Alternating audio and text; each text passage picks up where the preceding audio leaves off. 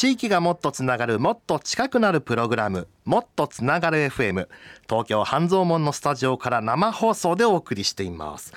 毎月第一木曜日は全国各地のコミュニティ FM を取材するウェブメディアコミュニティ FM 大図鑑編集長の小柴隆さんとお送りするコミュニティ FM 特集です。小柴さん今月もどうぞよろしくお願いします。コミュニティ FM 大図鑑の小柴です。今月もよろしくお願いいたします。よろしくお願いします小柴さん今回はどんな魅力的なコミュニティ FM をご紹介いただけるんでしょうか？はい。今回はこちらのコミュニティ FM をご紹介します。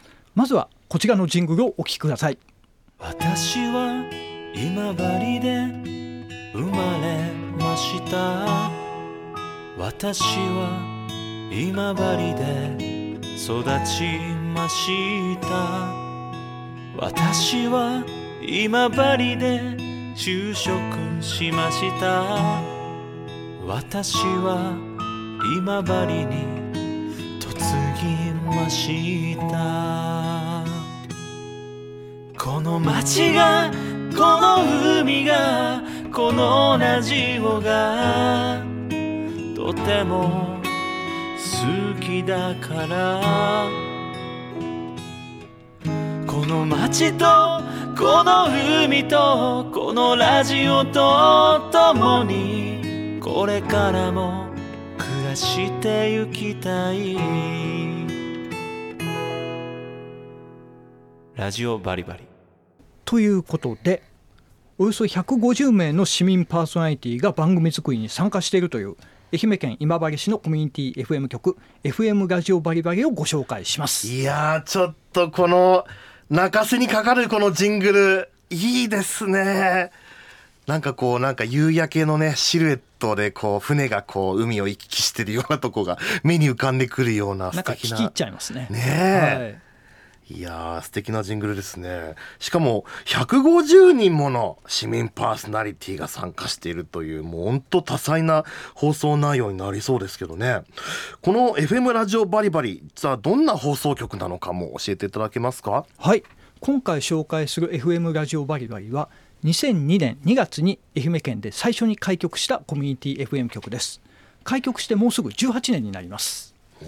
長い1999年に西瀬戸自動車道いわゆるしまなみ海道の全線開通を記念して放送したイベント放送局しまなみバリバリ FM が前身です、うん、なるほど。あもうその頃からバリバリっていうネーミングがついてたんですね。そうですね。なるほど。地元ではラジバリの愛称で親しまれています。なるほど。ラジバリ。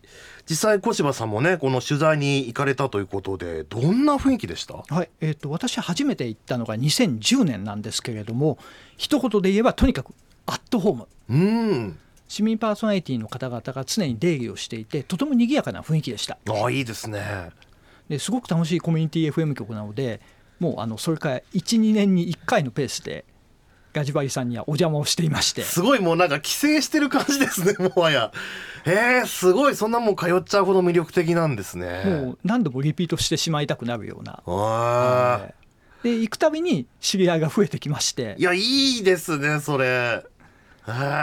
最近はもうスタッフや市民パーソナリティの方と飲みに行くようにも、すごい。めちゃめちゃ仲良くなってるじゃないですか。あの今治城近くに焼き鳥屋さんあるんですけど、ええ、そこを連れてってもらってそこがまた美味しくて。いいな。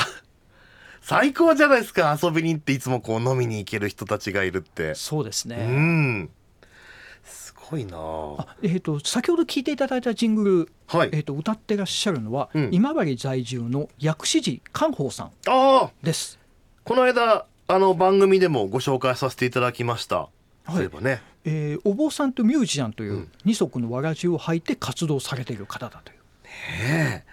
この間コンサート行ってきたんですよ。あ、そうなんですか。もうなんか本当に包み込まれるようなね、うん、歌声でした。そうか、どっか聞き覚えがあるなと思ったらこの FM ラジオバリバリのジングルは薬師寺さんが歌われてたんですね。なんかすごい偶然ですね。ねえ、うん、なるほど。いろいろご縁を感じますな。さあ今回はこの FM ラジオバリバリの皆さんにもなんと生放送でご参加をいただきながらお話を伺っていこうと思います愛媛県今治市 FM ラジオバリバリの企画主任宇佐美弘子さんとお電話がつながっています宇佐美さんこんばんはこんばんはよろしくお願いします。よろしくお願いしまます。すはい。えっ、と東京今日すごい寒かったんですけれども、うん。うん今治今日いかがでしたか？むっちゃ寒かったですね。あのこの間ちょっとやっぱり少し暖かい日が続いてたので、今日はかなり寒いなっていう、あそれは実感しました。うん、はい雪とか降ってますか、雪は降らないですね、うん。雪は見てないんですけど、今、あのちょうどあのラジオバリバリ生放送をやってるんですけど、あの西条の西条隣の町のちょっと山奥の方から来てる人がいるんですが、ちょっとなんかみぞれか雪が降ったみたいなことは言ってましたけど、はい、街中では特に降ってないですね。あそうなんですね、はい。なるほど。まずこの、えー FM ラジオバリバリのスタジオがあるこの今治市という町についてもちょっと伺っていきたいんですけども今治市ってどんな町なんですか？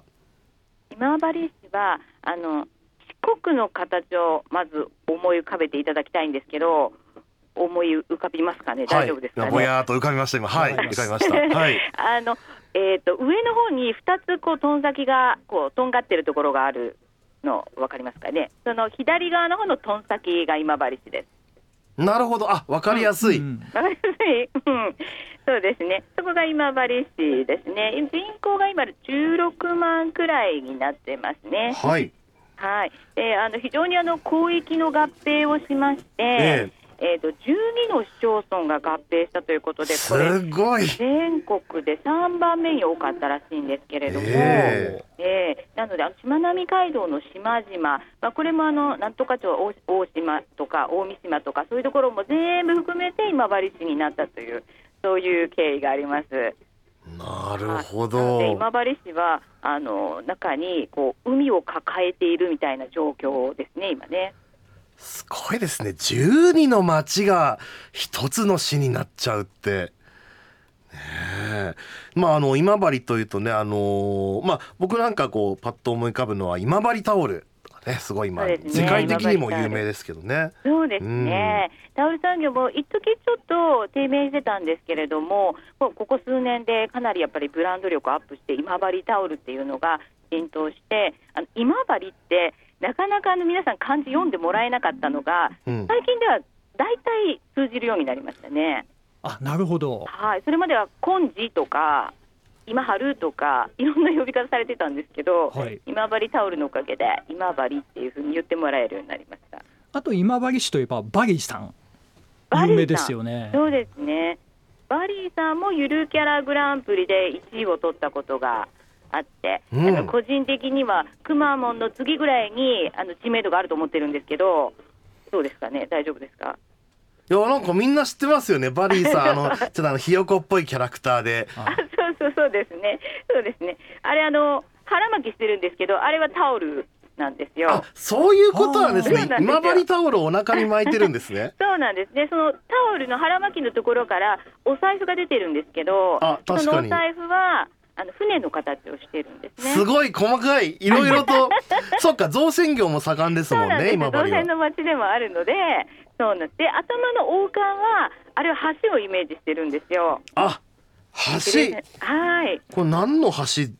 あの、しまなみ海道があるので、その橋の、来島海峡大橋とかをイメージしてるんです。なるほど。はい。いや実は今スタジオにあの小柴さんにですねこの FM ラジオバリバリのスステッカーをちょっと持ってきてもらったんですけども、まあそれを見ながら話しててこのステッカーのなんかあの車に貼れるようなねサイズの大きな横長のステッカーなんですけどこの中にもバリーさんが登場していてあ、います？いるバージョンですか、それいレアバージョンですね。すごい あそうなんですか 貴重な、はい。今ないと思いますもん。そうなんですね。はい。いやバリーさんがあの、なんでヘッドホンで歌ってるやつですか？あそうですねヘッドホン聞いてなんかあのラジオから伸びたヘッドホンであ、もう私の手元にないので返してもらってもいいですか？そうなんですか。うん、そうね。まあ本当でも今治はやっぱ気質的にもナンバーワンが大好きなので、うん。え割といろんななんかこうナンバーワン、まあ今治タオルだったり、まあバリーさんだったり、あとあの B 級グルメで焼き豚卵飯っていうのもまだ1位は取れてないんですけど、いつも上位で頑張ってるんですよ。うまそう。いいですね焼き豚卵美味しいで飯すよね。食べたことありますけど。ううんん。うん。ちょっとね甘辛のタレで、はいはい。はい。であのまあ焼き鳥も自称1位っていう 感じで盛んなんですね。うんはい。あの焼き鳥は一緒に小柴さんとも食べたかなと思うんですけど。そうですね。あの鉄板が結構あるので造船業で鉄板焼きの焼き鳥っていうのがちょっと今治ではうん主流というか特徴なんですね。はい。で鉄板の上で焼き鳥焼いてでそのもう一つなんか鉄でジューって押し付けて焼くっていうパターンが多いですね。なるほど。はい。でまなんでそのーッと押し付けるかっていうと、今治人はせっかちだからっていう説があるんですけど。早く焼き目がつくようにえね。そうそうそう、ええ。もうなんか待てないっていう感じで、はい。ええーぜひあのあの今治に来たらあのぜひぜひ焼き鳥も食べていただきたいなと思います。はい、でまあそんな今治市にある FM ラジオバリバリさん、えーとスタジオは町のどんな場所にあるかお聞かせください。えー、と以前は商店街の中の2階にあったんですけれども、はいえー、と3年くらい前ですかな？あの今治の港に、えー交流施設ハーバリーができまして、はいその中の2階に引っ越してきましたなので今ちょうどあの窓から今治港が見えるというそういうところにあります。いいなあ。これうん天気がいい時はすごい綺麗に見えるんですよね。ちょうど綺麗ですね。で夜景も、うん、うん、夜景、あそうですね、夜景も、あのー毎日ではないんですけれども、少し遠方にその来島海峡大橋、しまなみ海道の来島海峡大橋が見えていて、夜、ライトアップしてる時なんか、とっても綺麗ですね。おしゃれ海辺のラジオ局なんですね。そうなんですよ。おしゃれ。あの船が結構行き交う感じっていうのがすごくよく見えて、今治港、あまあ、造船の町ってさっき言ったんですけど、タグボートって言ってあの、いろんな荷物を引っ張る船があるんですけど、あの造船のパーツとかがよく引っ張られてて、例えばあの船の船首とか、船のその先が横になってずーっとなんか移動してる感じとか、あかなかその造船の町ならではの風景も見えたりしてます。面白い。いうんいですね。本当にもう今治ならではの光景が広がってるわけですね。そうですうね、んすごくね、やっぱりなんか海の船の動きってすごくゆっくりしているので、なんかこう、気持ちが落ち着くというか、ゆっくりしすぎて、ちょっと昼寝してしまう感じですけど、すごいのっぴりした雰囲気雰囲気ですね。ああいいですね。はい、じゃあえっと次の質問に参りたいと思うんですけど、えっと FM ラジオバリバリさん市民パーソナリティ制度というのをやってらっしゃってまあ150人ものスタッフがいらっしゃるということで、うん。そちらのことについてちょっと詳しく伺いたいんですけれども。ね。よろしいでしょうか？はい。はい、あの市民パーソナリティの方に、あのまああのそうですね、参加していただいてて、まあ、前は中学生の子もいたんですけど、今は高校生から、まあ、70代の方、もしかしたらあの人は80かなって思う人も一人いるんですけど、まあ、かなり幅広い、いろんな年齢層の、まあ、いろんな仕事をされている方が関わってくれています。はい。はい。でまあ、それぞれが自分が得意なことっていうのをそれぞれに発信してもらってるっていうような感じですね。はい、これを導入したきっかけも開局の時から導入してらっしゃったというふうに伺ってるんですけれども、そうですね。あの、まあ、最初に言ってたのが、まあ、市民のラジオなので、まあ、あの市民全員がなんだか関わってくれるような市民ラジオになりたいっていうのが最初にあって、はいまあ、なので枠もたくさん用意していろんな多様な人が関われるようなラジオにしていこうっていうのが始まりでであのやってみないっていうふうに声をかけると結構皆さん積極的でたくさんの方が集まってくださっているっていうそんな状況です。はいえー、とどういう市民パーソナリティの方、まあ、やりたいっていう、まあ、あの意思示した方がどういうプロセスで実際にラジオバリバリさんに参加できるんでしょうか？うんと今まではなんとなくこう人つながりだったりとかであの声かけてやってみないっていうようなことでえやり始める方が多かったんですけど、まあ、あのぜひやってほしいっていう人はこう飲みに連れてって酔っ払ったところでサイン書かせるみたいなそんな感じだったんですよ。ちょっと言い方言い方が 来週からやってねみたいなそんな感じとか割とねそんな感じで集まってきててでもそういう人たちが結構もうずっと10年以上長くやってる方がすごく多いんですね。であの最近は、えー、となんとなくこう試験とかもやってみたりしてるんですこの12年は。ではい。なので新たにやってみたいという方は一応その試験を受けていただいてでどんな番組やりたいかなんていうのをお伺いしながら調整して枠を作ってやっていただくっていうようなプロセスになってます。ちなみに筆記試験どういった問題が出るんですか、一期試験は今治のコミュニティラジオなので、まあ、今治に関することなんかも少し入れたり、はい。まあ、あとは時事ですよね、まあ、時事というほど大げさなものではないんですけれども、まあ、なんとなくアメリカの大統領が誰なのかとか、なんかそれくらいはなんか知っとってくれるといいなとかいうことで、まあ、簡単な時事問題、まあ普段やっぱアンテナ立ててる人はいろんなこと知ってたりもするんだろうなということで、そういうものを入れたりとかしてますね。あとまああの記述で例えば今治にどういうものがあったらいいと思いますか？とかああなたの友達今治に来ました。どういうふうに PR しますか？とかいうのも書いていただいたりとかあとはなんかその最近なんか写真大喜利とかあるのご存知ですかね？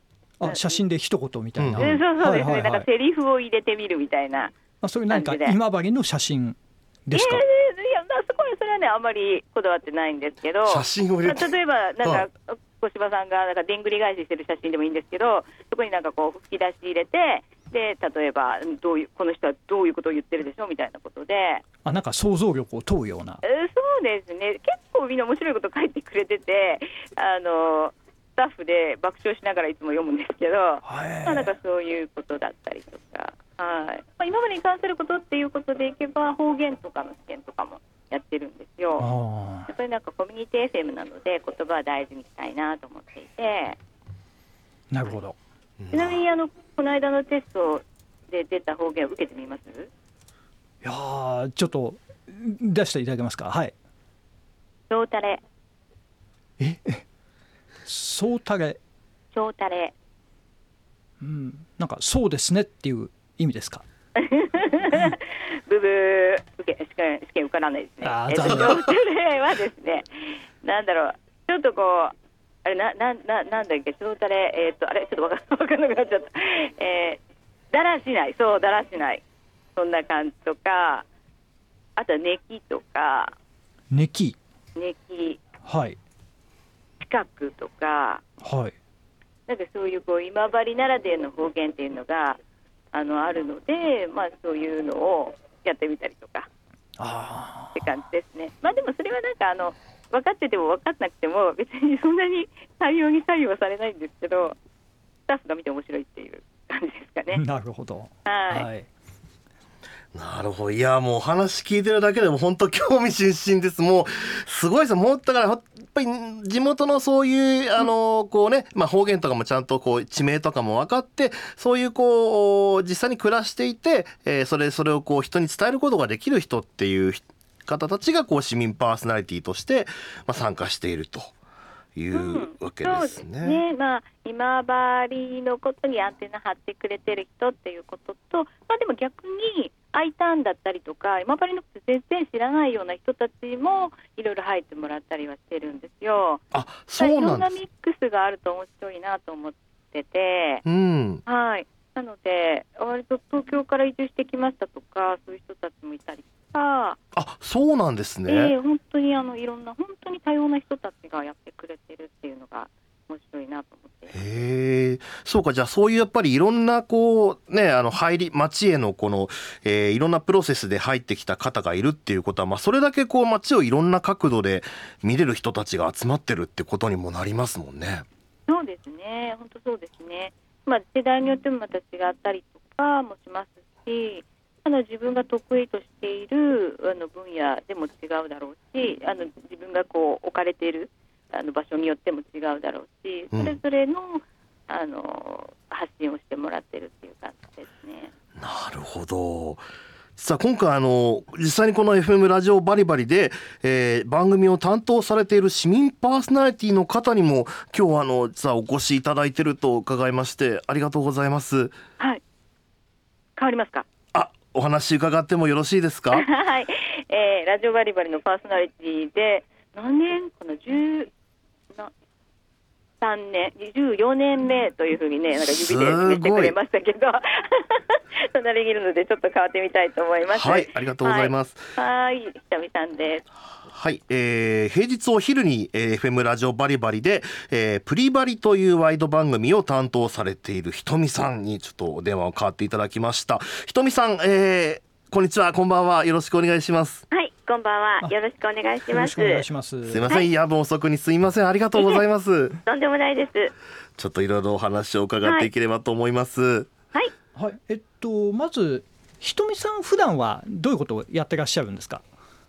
普段はですか？えっとですねあのー鮮度が残した田畑を工作しております柑橘畑とかお米野菜などを主人が主に手伝ってくれてあの農業を、うん、でも自家自家製の栽培ですけどねそれをしているのとあとは週一、えーボランティア、えー、と子育て支援の仕事をしております。もう、普通のはい。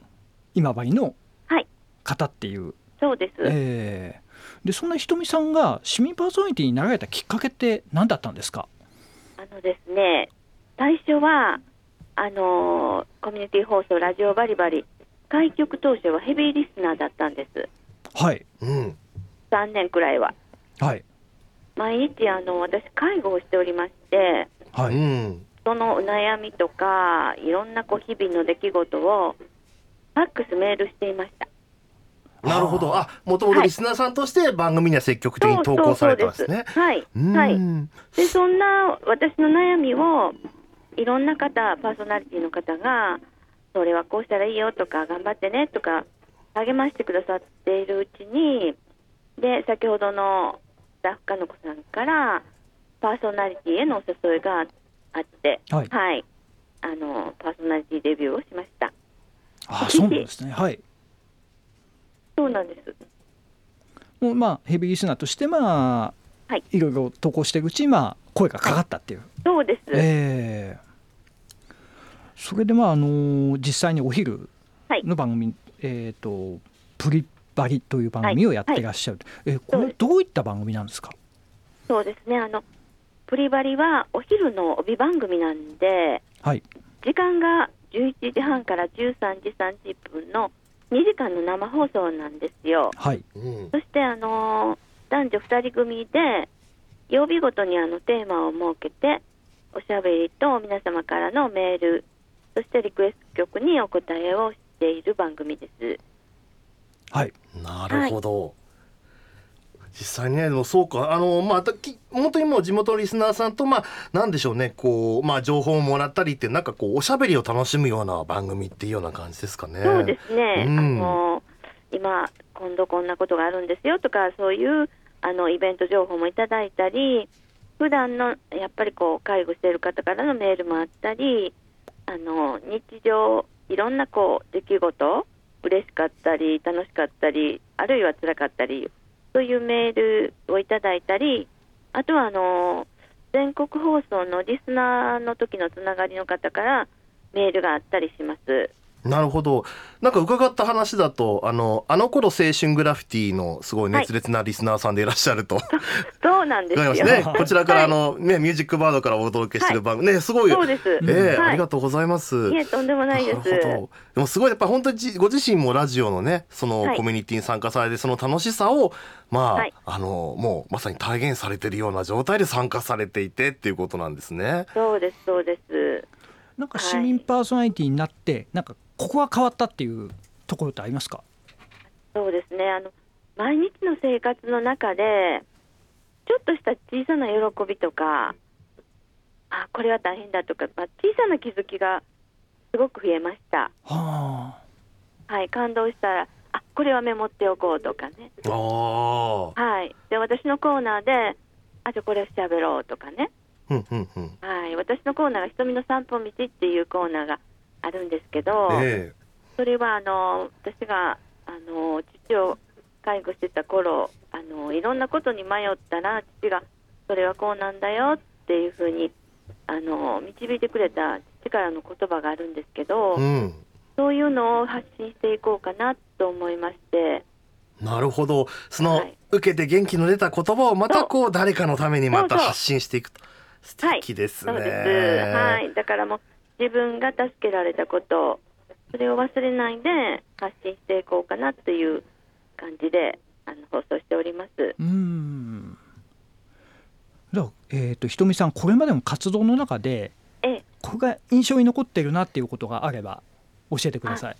あの当然あの頃青春グラフィティからの全国区のリスナーさんからのつながりがありまして、はい、その尾道の小島のおっちゃんって方が私の番組に月1回あのコーナーを作ってくださったり。はい、である日突然東京のゴリさんっていうリスナーさんが、えーきあのスタジオ訪問してくださったり、うん新潟のワタポンさんって方が、もう皆さん突然に もう本当にハプニングのようにスタジオにサプライズで訪問してくださったことですね。東京新潟尾道はいもう全国規模ですね。そうですねう。んおかげさまでもこれはあのあのグラのおかげです。いやありがたいですよねそれはもうやっぱりラジオでねそうできたご縁がきっかけになって、はい実際に今治へ足を運んでくれる方がいてはいでまた今治の地域の方ともそういうこう、はいまあお手紙のやり取りメッセージのやり取りを通じてまたつながっていってってすごくそのいくつもねこうつながり同士がまたつながったりしていってってすごくいい組み合わせですよね。本当そうです。うんなんかすごく私は幸せだと思っております。なるほどまさにもうひとみさん自身もこうラジオを聞きながらラジオをまあ発信するねパーソナリティとしてもご縁をつないでいってると、はい。素晴らしいどうですか？ひとみさんにとってこの市民 FM ラジオバリバリでのこの市民パーソナリティという活動はひとみさんにとってはどんな存在ですか？そうですね。もう毎週1回の放送はあの私の中でもうなくてはならない時間になりました。はい。うんリスナーさんとのつながり、人と人をつなぐ心のつながりのすっごい大切だなって感じる存在です。なるほど、まあ、なんかやっぱり実際ねこう生活されてる中で、はい本当にこうね、まあ、だからラジラジオパーソナリティっていうまあことにもこだわらずなんか本当ひとみさん自身がねこういろんな方とつながっていってそれがまたこうラジオというバリを通じて、えー今治全体にまた広がっていってっていうなんかねすごくいい循環ですよね。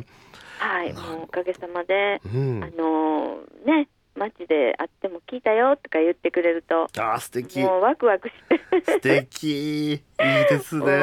はい、もうすごくあの自分自身も恥ずかしいなと姿が見えないから喋れるんですけども、うんでも存在を知ってあのもらってる人たちからそういう言葉をいただくとねあの話よかったよとか参考になったよとか言われるととっても嬉しいです。あの顔も結構ご存知な方が多いっていう。はい、あのお友達からお友達へははいあの知ってらしてはい聞いたよって言ってくれるのは顔なじみの方です。はい。なるほど。いいですね。でもなんか本当にこう友達付きね、まあだから知ってるねラジオば聞く方もね顔が思い浮かべてあの人が喋ってるってなるとまたねすごい親しみが湧いてってすごくいい感じですね。い。やー、は素敵なお話をありがとうございます。い。やとんでもないです。はい、FM ラジオバリバリの市民パーソナリティひとみさんにお話伺いました。ひとみさんありがとうございました。ありがとうございすいませんました。ありがとうございます、ありがとうございます。じゃあちょっと宇佐美さんに、はい。すみません再び。はいありがとうございます、い、やー宇佐美さんもしもしあ、もしもし。いやーもうひとみさん素敵な方ですねそうもうなんですよ。もういろんなところであのラジオバリバリのこともね話していただいて、もううちの広報隊長になってるんです。うーんなんかもう人柄が こう声からも伝わってくる感じですね小柴さんねもう今今治だけではなくて、まあ、全国につながりが広がってる存在でもあるわけですよね。そうですね。なんかあのラジオを通じてあの全国にお友達ができたみたいで、あの一緒に出かけたりなんかもねされてるみたいであのさっき言ってたあの尾道からやってくる小島のおっちゃんとかはあのいつの間にかラジオバリバリのパーソナリティになってたりとかすごい。いいですよね本あ当に。座ってるみたいな。うん。もういいですよね熱心なやっぱりリスナーさんからそうやってこう活動自体にこう加わってくれる方あも。そうですね、うん。まあ、やっぱり尾道の情報をくれたりとか、そういう意味ではあの今、なんか広がりが出るんですよね、今治から尾道って近くなので、遊びに行かれる方も多いので、うんうんまあ、そういう情報を入れてくれたりとか、確かにね。今治から出かけるよく出かける街の情報に詳しい方がいたらそれもすごく助かりますよね。そうなんですよ、うん。まあ、今治人では出せない情報を出してもらってるので、なるほど。はい、いやーすごいもう前半で本当に盛りだくさんお話を伺いました。ありがとうございます。はい、ここでねちょっとね一曲あのブレイクを挟ませていただいて後半でもね引き続き宇佐美さんにちょっとお話を伺っていこうと思うんですけどもよろしいですか？はい、よろしくお願いします。ありがとうございますじゃああの宇佐美さんちょっと後半の方もどうぞよろしくお願いいたしますお願いしま。すじゃあねえっ、と小柴さんにもね、えー交えて後半でちょっとここで一曲挟みまして、はい後半でもお話伺っていこうと思います小柴さん後半もよろしくお願いしますよろしくお願いします。地域がもっとつながるもっと近くなるプログラムもっとつながる FM 東京半蔵門のスタジオから生放送でお送りしています。今週はコミュニティ FM 大図鑑編集長小柴隆さんとお送りするコミュニティ FM 特集。市民パーソナリティおよそ150名を抱える愛媛県今治市のコミュニティ FM FM ラジオバリバリを特集しています。後半も引き続き小柴さんそして FM ラジオバリバリ企画主任の宇佐美弘子さんにお電話をおつなぎしてお話伺っていきたいと思います。小柴さん宇佐美さん後半もよろしくお願いします。よろしくお願いします。よろしくお願いします Superflyを2回もかけていただいて、あえれサービスだったと思うんですけど。もうそうですもうい今日はもう、ねえ今今治治市出身ということでちょっとプッシュさせていただきました。Superflyのあの志保さんとかも実はラヂオバリバリは来たことがあるんですよ。おそうなんですか。あの学生時代に来てくれていて。あんなにあの大物になると思わず、もっと仲良くなっとけばよかったなっていう感じなんいですけど。や、でもありますよね。だからそれだけ。本そう当にか。びっくりしました、手作りのはいジャケットのマニフェストとかをあの持ってきてくれて、え。でなんかかけたりしてたんですけど、ええ。えーもうビッグスターになってしまって、なかなか今治帰ってきてくれないですけど。いやーはい。すごいな、でもそれもね普段からいろんな方とこうが発信してるからこそやっぱりそういうね大物になっていくようなすごい方もラジオバリバリには出演されていてっていうね。そうですね。ねえ。なんかそういう意味ではその高校生のパーソナリティの子たちがあの地元のアナウンサーになったりとか、うん。テレビ局入ったりとか、なんかそういうふうに成長していってくれてるのもなんか嬉しいなと思ったりしますね。なるほどまた今治からね世界にこう羽ばたいていって、うんね、でまたこう今治に戻ってきてまたそういうものを持って帰ってきてくれたりなんてねそうですね。うん帰ってきた時に寄ってくれたりするとすごい嬉しいですね。いいですねうん実はあの宇佐美さんたちにねすごくあのメッセージをいただいてるんですよリスナーの皆さんからはあ、なるほど。い、ちょっとご紹介していいですかあ、はい。はい、えー、とこちらラジオネーム新井さんからいただきました、はい。えー100人を超える市民が参画しているということはコミュニティ FM というよりは FM コミュニティが出来上がっていてそこには行政も関わっていらっしゃると思うのですが現実的にはどこまでこの行政とのつながり生み出されていますでしょうかと。ちょっと難しい質問ですけども。鼻が飛んできましたね。行どうですか？でもそういう自治体とかとも連携は積極的にやられているという感じそうですでかね。あのーまあ防災の観点から全国的にもコミュニティ FM と行政の結びつきっていうのは厚みを増していると思うんですけれども、はい。ラジオバリバリもやっぱりあのここ数年あの行政さんといろいろお話をすることがあって、うん。あの最近あの緊急告知ラジオっていうものをあの販売してるんですけれども、はいはいはい。行政さんのその緊急のお知らせ、まあ、へあの避難所の情報だったりとか、なんか逃げてくださいっていう情報だったりとか、それが自動で立ち上がって大音量で流れるっていう特別なラジオなんですけど、えまあ、それをこうお互いに、えーこう連携してうん。販売を始めたりとかしてますね。なるほど、はい。でもねこう行政のお知らせとそのラジオバリバリが、まあ、一つの端末で、まあ、ラジオで聞けるっていうのはかなり、まあね、何かあった時はとりあえずこのラジオを聞けば情報が手に入るっていう仕組みになってるってことですね。そうです。ね。やっぱりあの情報伝達をどうするかっていうのは行政の方もすごく考えていて、うん。まあ、屋外のスピーカーもあるし広報車もあるし、まあ、スマホもあるんだけれども、うん。やっぱりこう屋内で例えば高齢の方でスマホが使いにくい方なんかもたくさんいらっしゃるので、うん。ラジオっていうのはそういう意味ではすごく強い情報伝達媒体だと思うんですよね。確かに。まあね、そのあたりで、まあ、行政さんの方もぜひあのラジオバリバリと一緒にっていうことで、うんうんうん。あのいろいろやり取りをすることが多くなってきてますね。なるほど、うん。まあねあのさっき伺ったこの市民パーソナリティの方もまあ150名しかもいろんな町にお住まいの方が参加されてっていうことでやっぱりこれも情報もかなり細かくこう連携ができたりっていうメリットもやっぱあるんでしょうか？で、まあ、今の話の流れで例えばあの災害時にもやっぱり広域にあのいるパーソナリティの人たちを、まあ、情報源とするというか、まあ、そういう人たちと連絡を取ってその人の周りがどうなのかとか、まあ、そういう情報を入れてもらうことでなかなかこう全体に拾えない情報を拾えるような体制にしていきたいなというふうに思ってます。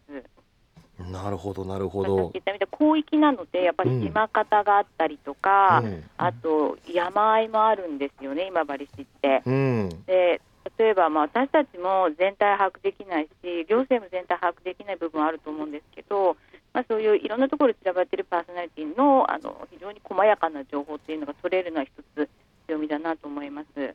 なるほどなるほど。まあねなんか災害があった時とかもこう避難所へ行ってるとかそのまあ前前のねこううちの前がちょっと溢れそうとかそういうやっぱり実際に住んでる方の目線で情報が上がってくるっていうのは大きいことですよね。そうですね、うんなので、まあ、あの災害時はちょっと危険な部分もあるので、もう自分たちが見える範囲でいいので、情報を出してほしいっていうのは言っていて、で、えーそうですね、そういう体制を作っていきたいと思ってます。なるほど。ありがとうございます。さあねもっともっと話伺いたいんですがそろそろ 生放送も時間いっぱいになってきちゃってちょっと続きはですねあのえー番組のポッドキャストなどでもちょっとお話を引き続き宇佐美さんに伺っていければと思います、えー今日は FM 県今治市のコミュニティ FM FM ラジオバリバリ企画主任の宇佐美ひろ子さんにお電話でお話を伺いました。宇佐美さん本当今日は遅くにもかかわらずありがとうございました。あ、こちらこそありがとうございました。すいませんありががとうございましたはい、失礼します失礼します。はいというわけでちょっとだいぶ駆け足になってしまししまってしまいましたが小柴さんはいえー、いやすごい本当にねもう生放送に収まりきれないくらいたくさんお話伺いましたねものすごい濃かったですね。ね、えーよかった。さあね、小柴さん、次の登場は3月5日ということで、はいまた次回も魅力的なコミュニティ紹介していただければと思います。今日は本当、小柴さんありがとうございましたありがと。うございました。